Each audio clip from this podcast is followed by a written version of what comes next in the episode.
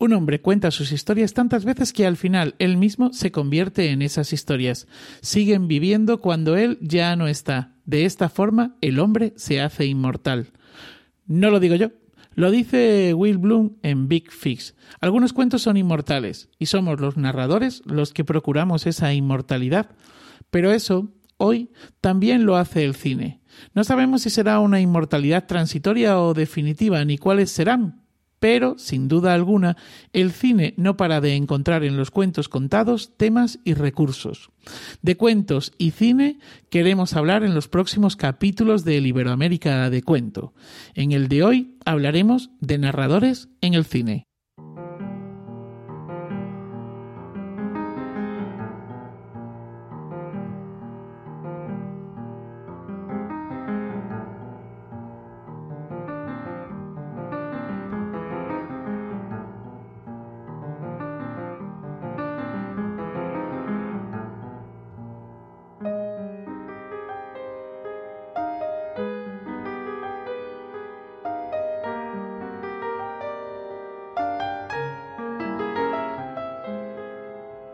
Bienvenidas, bienvenidos. Somos Andrés, Nicole, Pep y Manuel y esto es Iberoamérica de Cuento, un podcast quincenal dedicado al mundo de la narración oral en Iberoamérica, un podcast de la red de, la red de podcast Emilcar FM.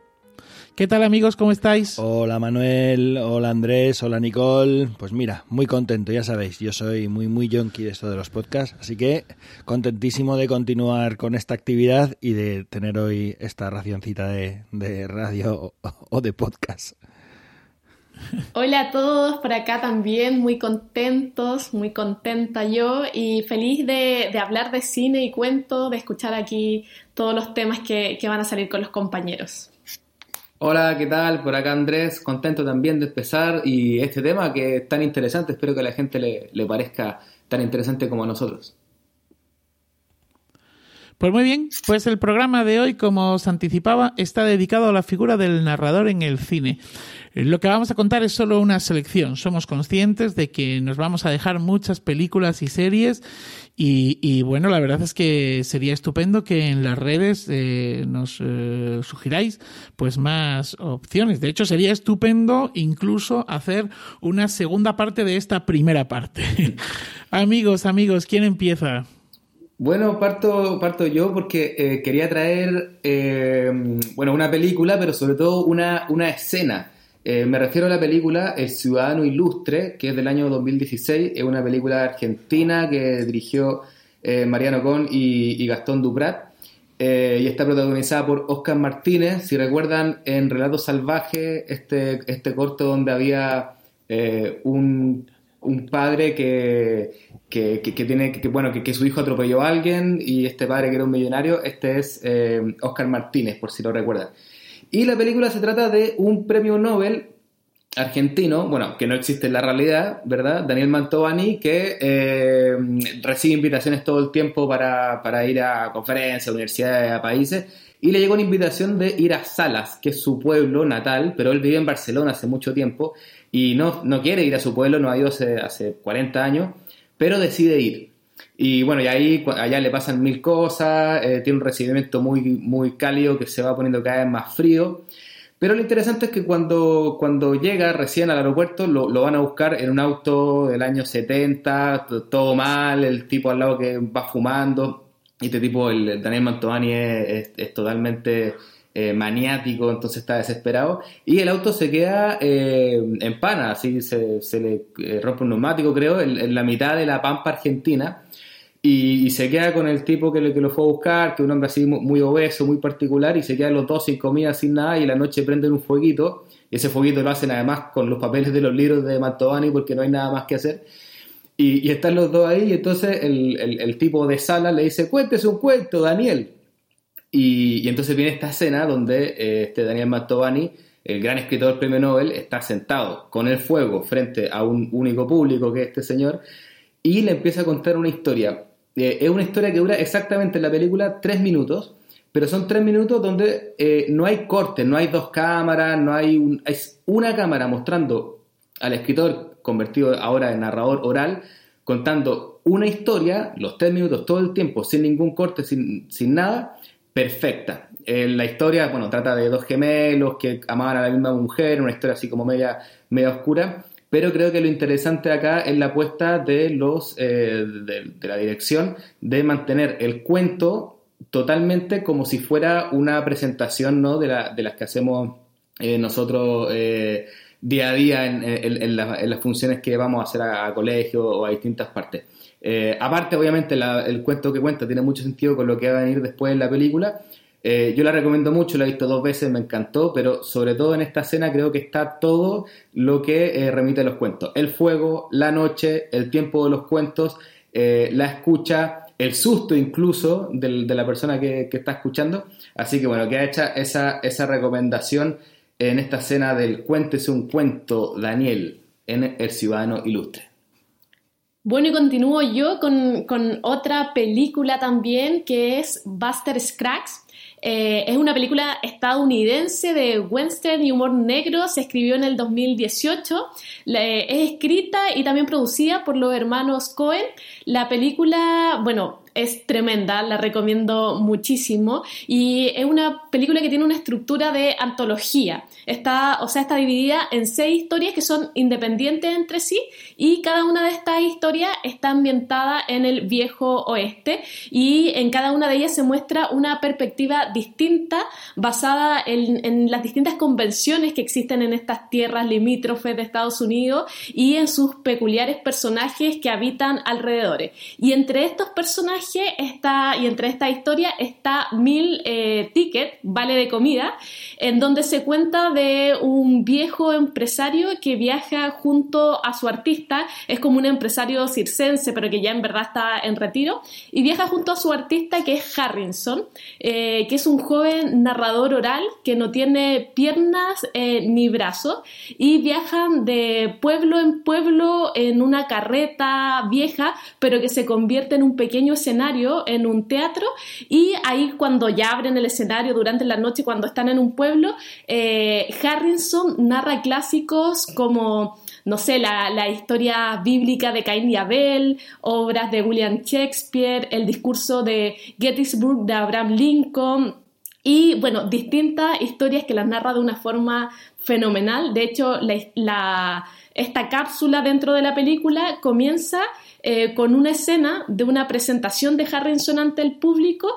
en donde el pueblo está completamente atento a, las distintas narraciones y quedan estremecidos ante las palabras de este narrador que no tiene piernas ni brazos, pero con su mirada, con su cara, logra transmitir todo. Y ahí se muestra cómo van viajando de pueblo en pueblo y cada vez que se presentan ante un público, se ve también cómo el narrador, por ejemplo, va adaptando la historia, a veces la narra con más fuerza, con menos fuerza, tal como lo hacemos nosotros los cuentacuentos y tal como decimos que nos alimentamos de la energía del público, porque a veces está delante de un pueblo con muchas personas, todo atento y narra con una potencia y ya después cuando hay menos público va narrando cada vez como con menos energía.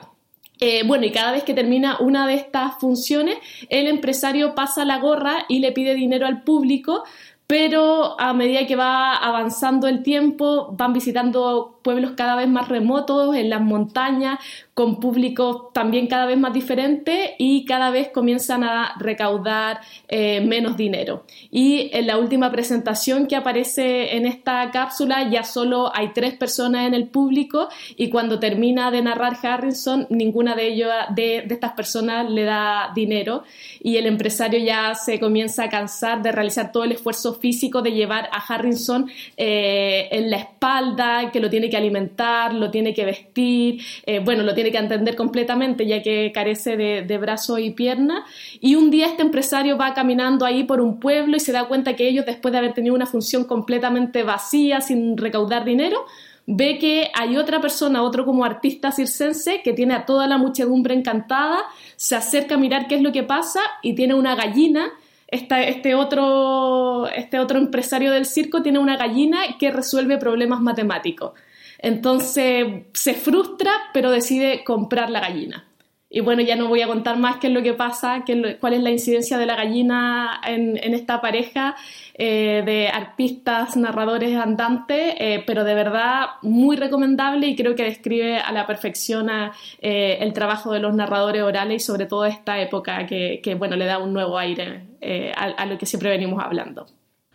Gracias, Nicole. Pues me ha recordado esta película que tú comentas y la figura de este narrador a otra película que es Noticias del, del Gran Mundo, esta que, mm, que, interpreta Tom Hanks y que mm, es un tipo que se dedica a viajar con una carreta y bueno, con una niña eh, por el, por el, eh, del, no sé si ahora mismo es del este al oeste o del oeste al este. El caso es que es después de la guerra de secesión, es un veterano de la guerra y este tipo lo que va haciendo es leer el periódico, lee el periódico y lo cuenta, pero es que no solamente cuenta, sino que además interpreta y da su opinión. Y hay un momento de la película en el que hay un tipo, un cacique, que quiere contratar al cuentacuentos para que cuente su versión.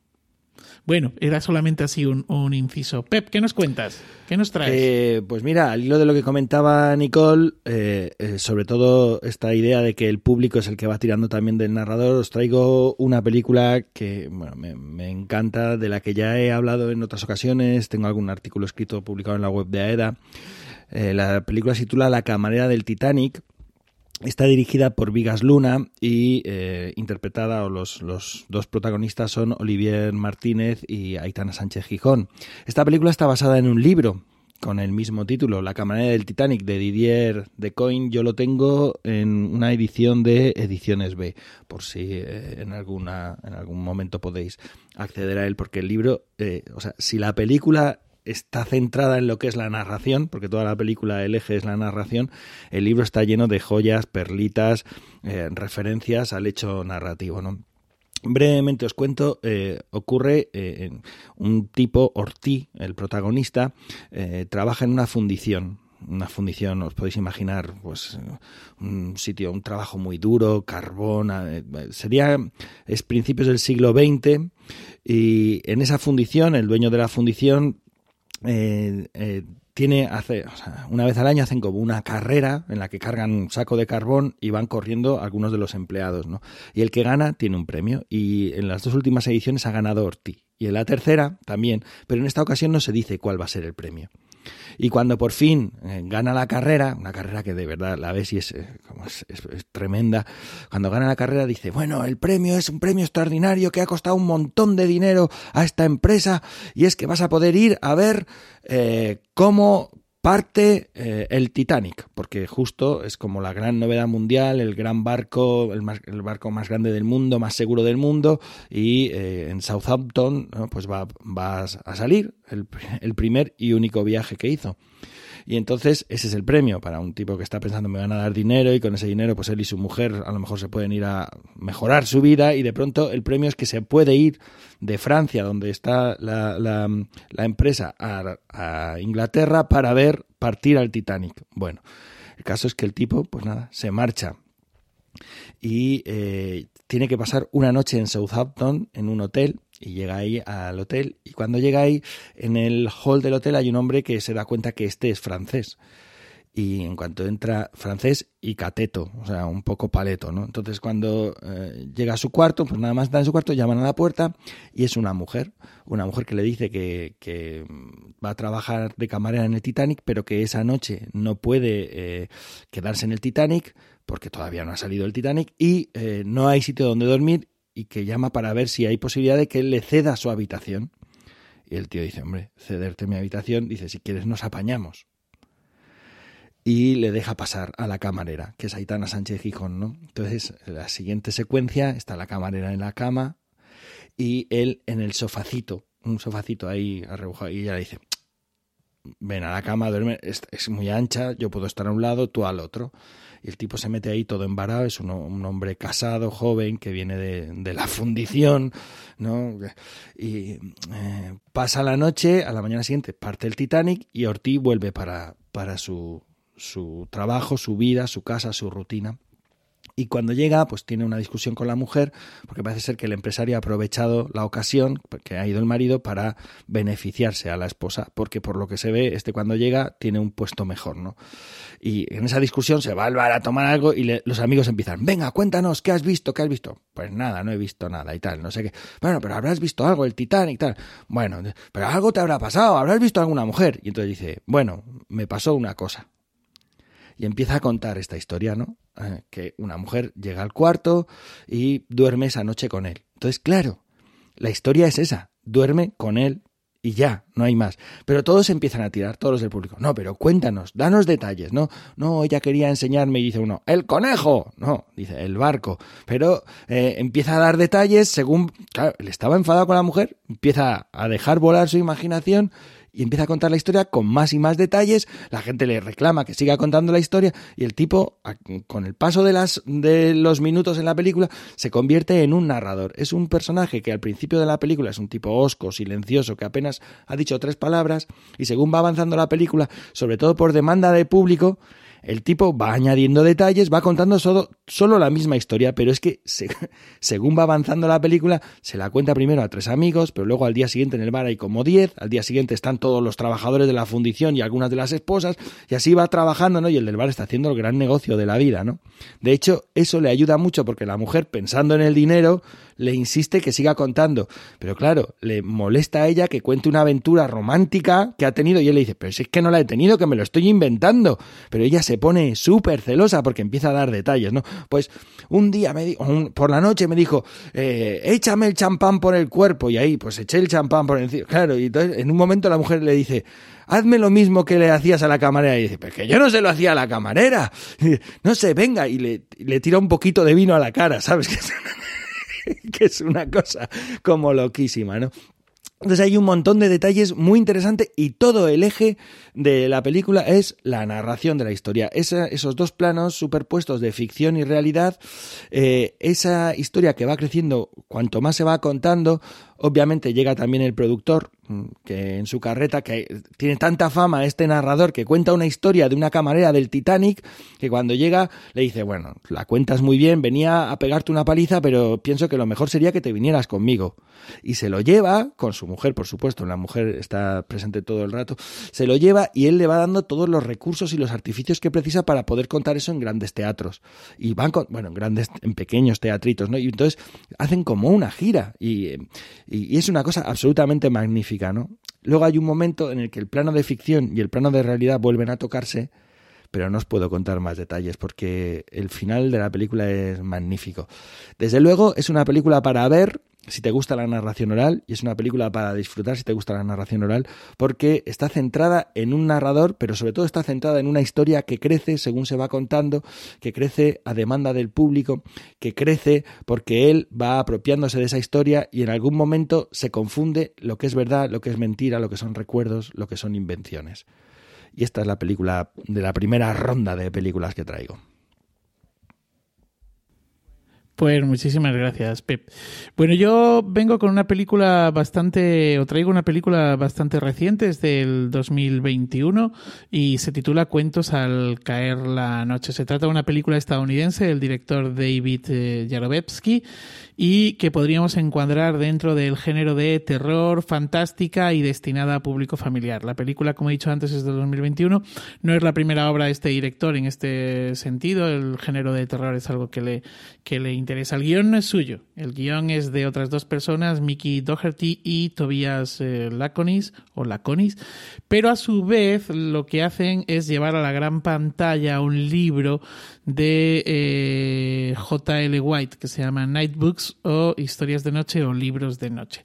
La película tiene como protagonista a un niño de unos 10 o 11 años, se llama Alex y está obsesionado con el cine y los relatos de miedo. Su obsesión es tal que es, el raro del cole eh, típico, ¿no?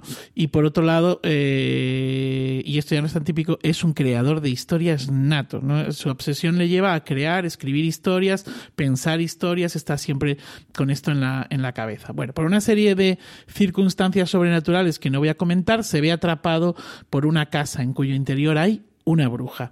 Y allí descubre a una niña, por más o menos de su misma edad, que sirve a la bruja y descubre que antes que él esa casa ha atrapado a más niños. Niños y niñas que no han sobrevivido a la maldad de la bruja, pues no han cumplido el propósito por el que ésta los secuestra, que no es ni más ni menos el de que le cuenten cuentos. La bruja lo que necesita, lo que quiere es que le cuenten historias. A partir de este momento, Alex se convierte en quién? Pues en Cerezade, se convierte en Cerezade. Y si quiere vivir, pues tiene que crear historias y contarlas. El recurso es tan antiguo como Cerezade o más, ¿no? Y es fascinante cómo en pleno siglo XXI la vuelta a los clásicos y su adaptación a los nuevos tiempos y lenguajes, pues nos sigue fascinando. Y está ahí presente en el, en el libro y, y deciden llevar este libro a la gran pantalla porque es que funciona, porque saben que va a funcionar.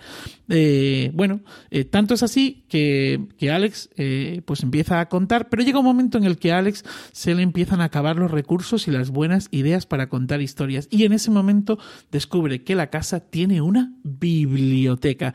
Y amigos, esto es un auténtico gusto, porque el chiquillo empieza a sacar libros de las estanterías y empiezan a aparecer portadas de obras absolutamente maravillosas, como Frankenstein, aparecen eh, La casa uh, vacía de, Algernon o Blackwood, eh, bueno, van apareciendo y aparece la primera, primerísima edición de los hermanos Green.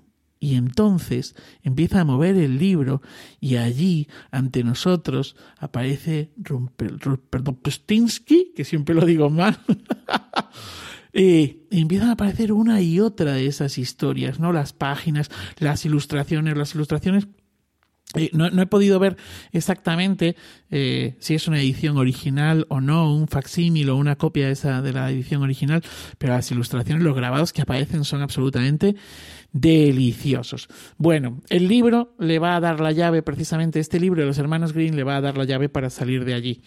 Esa casa va a ser una especie de casa de Hansel y Gretel también en un momento determinado y hasta aquí eh, puedo leer o hasta aquí os puedo contar. os invito a ver la película porque creo que está pues bastante bien bastante bien llevada eh, y que bueno pues que para nosotros que somos narradores narradoras pues no deja de ser interesante con la figura del chiquillo es un, narrador profesional eh, totalmente el, el muchacho este bueno, seguimos, seguimos. ¿Quién, quién, quién, quién nos cuenta ahora? A ver. Ah, pues si queréis retomo yo. ¿Os parece bien? ¿Sí? Bueno, pues eh, la siguiente película que he traído no es una película completa, es solamente un fragmento de la película y además no puedo dar muchos detalles. No puedo dar muchos detalles porque no puedo desvelar parte de esa película. Se titula Reservoir Dogs es de Quentin Tarantino, es quizás la primera película, bueno, desde luego es la primera película que le dio así mucha proyección. Eh, luego vino Pulp Fiction, pero eh, esta primera película es espectacular, no sé si, si habéis tenido la oportunidad de verla. Eh, hay un atraco, hay varios, varios, varias personas implicadas en un atraco y todos ellos son, bueno, el, que, el que organiza el atraco ah, es el único que conoce las identidades de los, de los, del equipo, ¿no? Entonces cada uno de ellos es señor rosa, señor blanco, señor naranja, señor marrón, son, ¿vale? Hay uno de esos que por lo que se ve más adelante y que yo no voy a dar mucho detalle, solamente os voy a, que es es un infiltrado de la policía. Para conseguir pasar el filtro y meterse dentro de ese grupo, hay un momento que tiene una entrevista con el que organiza eh, y su mano derecha eh, el atraco. Entonces, claro, el otro policía le dice, vas a tener que, que, contar la historia del retrete para que te crean. Dice, que la historia del retrete, ¿qué es eso de la historia del retrete? Dice, es una anécdota buenísima de, bueno, de un tío que vendía drogas y, que seguro que si la cuentas bien, ellos van a creer que eres un delincuente fiable y tal. vale, ¿y, cuál es la historia? Entonces le pasa, le pasa cuatro folios, una historia redactada en cuatro folios y dice, ¿pero qué coño es esto? ¿Qué tengo que hacer yo con estos cuatro folios? ¿Cómo me voy a aprender esto de memoria? Y dice, no, no, no, no, no, no. Le dice el otro policía, lo que tienes que hacer es aprenderte lo esencial y el resto te lo inventas. Y entonces insiste, lo único que tienes que recordar son los detalles. Es decir, los detalles son fundamentales. Tienes que conocer ese servicio como si estuvieras estado ahí, ¿no? Si utiliza aire para secar las manos o es papel, si hay jabón de un tipo o de otro, tú tienes que conocer todos los detalles, aunque solamente utilices unos pocos, pero tú tienes que conocerlos todos, ¿no? Y entonces piensa que es tu propia historia y lo que haces es que eh, cuentas cómo la has vivido y para vivirla tienes que conocer los detalles. Lo fundamental es los detalles y luego lo demás te lo inventas. ¿Eh? Entonces dice, y para lograr eso, para apropiarte de esa historia, lo que tienes que hacer es contarla una y otra vez. Entonces, en ese momento, en esa, en esa parte de la película, se ve al tipo cómo empieza a contarse una y otra vez la historia. Al principio consultando los papeles, luego cuando ya lo tiene más claro está contándosela al policía, que sale en una especie como de teatro. Es muy interesante también todo lo que son las referencias que hay, ¿no? Y luego, eh, finalmente, cuando sale contándoselo al que organiza el atraco, y a su mano derecha y al hijo del que organiza el atraco, que están ahí los tres, que efectivamente le van preguntando cosas y van comentando, pero hombre, ¿cómo es eso posible? Y eso de esa manera y tal. Sí, tal. Entonces, claro, se le ve con una seguridad porque se ha apropiado de la historia, porque esa historia ya es suya, ya es su anécdota y ya la cuenta tal como si él la hubiera vivido, ¿no? Ya esa historia forma parte de sus propios recuerdos. Entonces, todo ese proceso, tal como, como se vive, que dura apenas, no sé, cinco o siete minutos de la película, es un proceso magnífico y que seguro que se podría utilizar para explicar cómo preparar una historia eh, y cómo eh, apropiarse de una historia para contarla. Eh, no os he dicho cuál de los señores es, porque si no os, rompo un poco la película, ¿vale? No lo digas, no, lo digas. Gracias, Pep. Oye, que eso es como una, clase para, ponerle en un taller de ahí de, de narración, ¿no? Eh, bueno, yo en esta segunda ronda les, quiero eh, hablar de una película que se llama El hombre de la tierra, que es dirigida, está dirigida por Richard eh, Schenkman y protagonizada por William Catt. Y mm, es, una película, bueno, el, argumento va de un profesor universitario que sus colegas, porque él se va a despedir, ya deja la universidad y sus colegas le hacen una especie como de cena de despedida sorpresa, los más cercanos que son cinco, y son todos científicos. Eh, algunos expertos en un poco más como en la parte teológica, otro en la bueno, biología misma, otro creo que es físico. Eh, y son sus amigos y entonces él está ahí, se siente muy cómodo con ellos y en un momento de la noche eh, les pregunta si les puede contar una historia. y dicen, bueno, y, pero le cuesta, ¿no? Entonces acá está como generando un primer pacto, porque le dice, mira, esto yo nunca lo he contado y, y primera vez que me siento animado a contárselo a alguien. Y dice, bueno, claro, adelante. Y entonces le empieza a contar de a poco, eh, sin, mucha facilidad al principio, em, que, hay algo de él que es bien particular. Eh, y finalmente va contando que, eh, que él tiene 14.000 años y es un hombre de Cromañón. y en el fondo ha vivido todas las etapas de, la vida, o sea, y, y, empieza a contar que llegó a ser el líder de la tribu, entonces, como los demás son biólogos, científicos, le empiezan a preguntar, a ver, a ver, eh, pero ¿cómo sería posible? Porque tú pareces un tipo de 30, 35 años. Y entonces uno que es biólogo dice, no, eso podría ser porque el cuerpo se regenera en 7 años, claro que con deficiencia. Si es que alguien tuviera una eh, fuera inmune a esas deficiencias cuando el cuerpo se va regenerando, efectivamente podría ser, como, y, van sacando como científicamente que eso, aunque es imposible, digamos, podría ser si hubiera algo en el cuerpo que, lo permitiera. Y, entonces él empieza a contar eso y le dicen, ya, ya, pero para, pero, pero entonces, ¿cómo era esa tribu de Cromañón? Le dice, mira, me, acuerdo de eso como quien se acuerda de cuando era niño. Tengo algunas cosas así, no, no lo tengo tan claro. Sé que llega a ser el jefe de la tribu, entonces, eh, lo interesante de la película, lo que a mí más me gusta, es que todo pasa en una sola escena, que es en esta pequeña casa donde están celebrando, eh, y no hay, no hay eh, porque hay muchas películas, que algunas de las que, hemos hablado o hablaremos, en las que alguien va contando algo y eso empieza como a, ser representado audiovisualmente, ¿no? O sea, cuenta, bueno, cuando yo era niño y vamos en el flashback y nos muestran audiovisualmente al niño, qué sé yo. Acá no, acá solamente una escena donde él va contando y el público eh, eh, va participando, ¿no? Eh, haciendo preguntas. Y a mí me recuerda mucho al público adolescente. Primero porque es una, historia increíble, que, es muy difícil de, creer, pero el público, en este caso sus amigos, al menos algunos de ellos, tienen ganas de creerla. Entonces están en la duda de, bueno, esto es imposible, pero porque me lo estoy pasando bien, voy a tratar de creer y entonces se van metiendo en la historia. Insisto, todo en, la misma escena, es una película de una hora y algo, eh, y no cambia nunca, o sea, no, no hay, excepto al final, muy poquito, que se muestra como de afuera. Eh, y bueno, entonces eh, va contando esto, yo no, la recomiendo que, la vean, porque creo que está en YouTube, de hecho, porque es muy sorprendente, pero en el fondo él va contando que va pasando, no solo fue un hombre cromañón, sino que vivió, bueno, en, los tiempos antiguos, que conoció a Buda, por ejemplo, y bueno, ya, no cuento más, para, no, para no hacer spoiler, pero bueno, tiene todo esto con la narración oral, está el, el protagonista contando su historia, está esto del pacto que comentaba, está la atención del público que no se pueden despegar de lo que está contando, eh, hay una tensión increíble, la duda, eh, está el relato este en primera persona, que es muy común a veces cuando contamos con adolescentes, pienso sobre todo, eh, y hay una, una, participación y sobre todo un, un pasar del tiempo que estamos nosotros también como público totalmente inmersos en la historia eh, creyendo o tratando de creer nosotros también como público eh, a través de la pantalla que esto es verdad. Necesitamos desesperante que sea verdad porque eh, lo, estamos creyendo. Y por supuesto tienen la sorpresa al final em, que, que, todo buen cuento debe tener también. Bueno, está, es muy recomendada, una película que a mí me encanta, El hombre de la tierra, es del año 2007.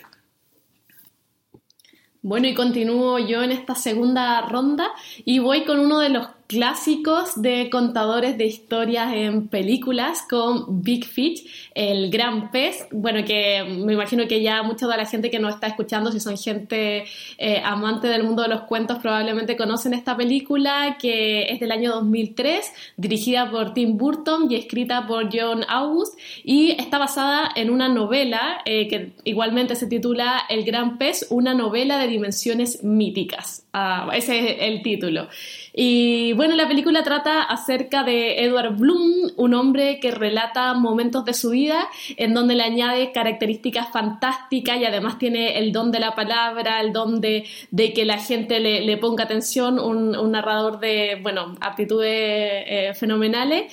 Y cuando lo hace en la boda de su hijo, que es Will Bloom, este ya deja de hablarle durante tres años, ya eh, está aburrido de esta, de esta forma de su padre. Y Will, su hijo, es un periodista que trabaja en París, pero cuando se entera que la salud de su padre está empeorando producto de un cáncer y que tiene en riesgo ya su vida, decide regresar a Alabama junto a su esposa eh, Josephine a encontrarse con su padre. Y cuando este hijo, Will, va en el avión al reencuentro, eh, comienza a narrar una de las historias de su padre eh, en la que conocía a una bruja que le mostraba de qué manera moriría al mirar a través de su ojo de vidrio y también tiene ahí toda la atención, la atención y, se da cuenta que también tiene algo de él y cuando llega al hogar de, sus padres, Will debe enfrentar todos estos rencores, todos los remordimientos con, con esta figura de su padre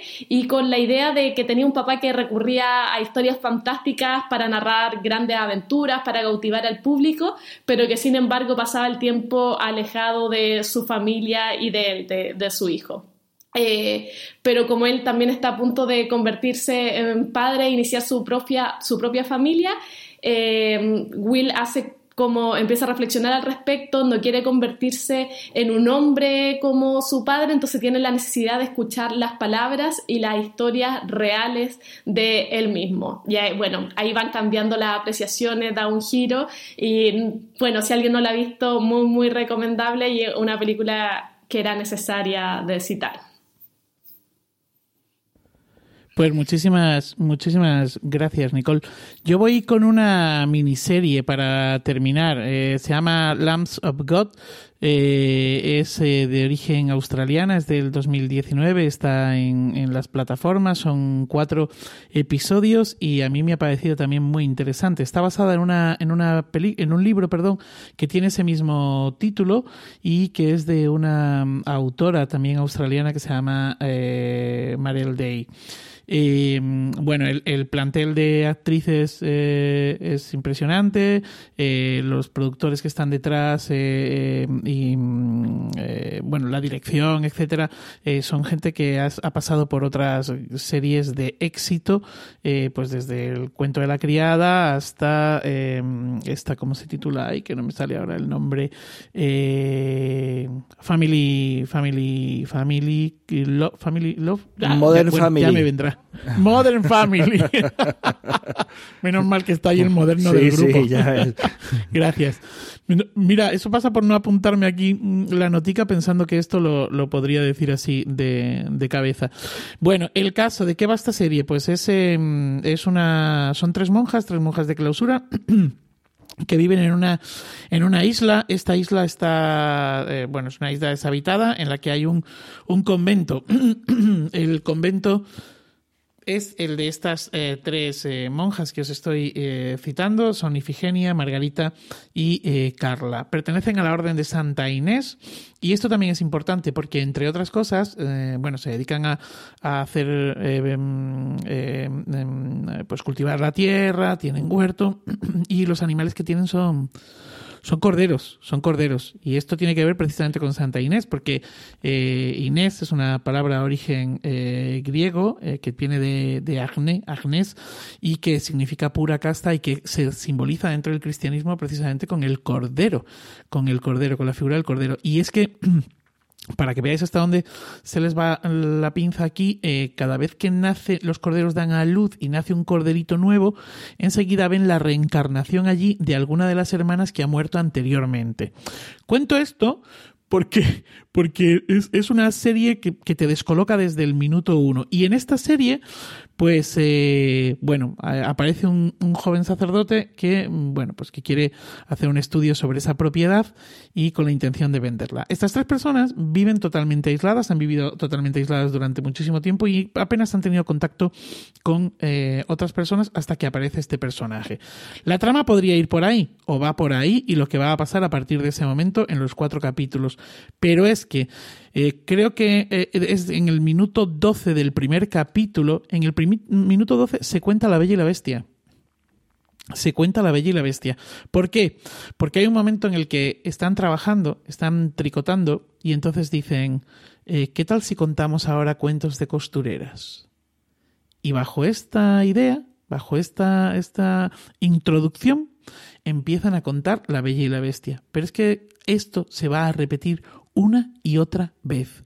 Cada cierto tiempo dicen, ¿qué tal si contamos un cuento de costureras? Y aparecen eh, Caperucita, aparece La Bella Durmiente, aparece el mito de las primeras eh, hilanderas, aparece eh, Cloto, Láquesis y Atropos, aparece, por supuesto, tiene que aparecer alguna historia religiosa y aparece la historia de la parábola del hijo pródigo, aparece Blancanieves. Bueno, lo más interesante para mí de todo esto es que cualquiera de los personajes, cualquiera de los personajes, incluso el, el sacerdote este que llega, eh, porque ellas tres están acostumbradas a hacer esto de los cuentos de costureras, pero hay un momento dado en el que este personaje se, se, se pone a contar, ¿no? Se convierte en un narrador. Son narradores naturales. Eh, narrar está incorporado en esa vida diaria, en la tarea diaria, ¿no? Y me ha, hecho recordar pues los filandones, esos momentos de trabajo en el campo donde alguien cantaba, contaba eh, al calor de la lumbre. no estamos hablando de narradores profesionales, estamos hablando más pues de narradores eh, populares. Eh, me ha parecido, bueno, la serie ya os digo que, bueno, pues ya, ya os he explicado un poco al principio, no voy a seguir contando más historias o más profundizando más, pero merece la pena y merece la pena, claro, también las interpretaciones que se le han dado precisamente a estos cuentos o a, la parábola del hijo pródigo eh, en, la, en la serie. Y, nada más, pues hasta aquí hemos llegado. Amigos, amigas, ¿queréis comentar alguna cosilla antes de despedirnos? Tenemos que hacer una continuación, ¿no? Porque se nos, quedan, se nos quedan un montón de películas en el tintero, ¿no? Yo creo que sí, por eso decía, porque el próximo capítulo ya lo adelantamos por aquí, también va a ir de cine. Y por eso decía que a lo mejor habría que hacer una segunda parte de esta primera parte de... Sí, porque pero será distinta, o sea, va de cine, pero es desde otro punto de vista distinto, porque aquí hemos hablado de narradores en el cine, ¿no? de cuentistas en el cine, y bueno, ya veremos en el próximo capítulo. ¿Por dónde vamos? Bueno, pues, pues nada más. Eh, Nicole, Andrés, ¿decís alguna cosita? No, feliz como siempre aquí de, conversar de historias con esta nueva mirada a través de, las cámaras y, feliz de que nos encontremos en, otra oportunidad. Un abrazo y un saludo a todos. Bueno, sí, y, la gente que, escucha a lo mejor ahora mismo está, y se, se le ocurrieron mil películas que tenía ahí, o series, qué sé yo, entonces nos comenta en el Facebook Iberoamérica de Cuento y pone ahí, oiga, pero no hablaron de esta. Y, bueno, y a lo mejor hacemos una segunda parte y tomamos esas colaboraciones, si no la hemos visto las vemos y, bueno, vamos hablando. Y citamos por supuesto a quien nos dio esa recomendación. Bueno, un abrazo grande amigo, un gusto encontrarse con ustedes acá y compartir este, este podcast. Bueno, yo también me despido ya. Ha sido un placer hablar de cine, que es otra de las pasiones que disfruto, y de cuentos. No sé, no sé qué, no sé qué es lo que más podríamos hablar. Bueno, familia, eh, os recordamos que esto es Iberoamérica de Cuento, un podcast mensual dedicado al mundo de la narración oral en Iberoamérica y realizado por Andrés y Nicole de la compañía La Matriosca, que en esta temporada pues eh, nos hablan, nos cuentan y nos miran desde Barcelona. Por Pep Bruno desde Aigal y por quien nos habla Manuel Castaño del Legolas Colectivo Escénico desde Alcalá de Henares y que ha sido, que he sido el que ha tenido el privilegio de coordinar este trigésimo sexto capítulo del podcast.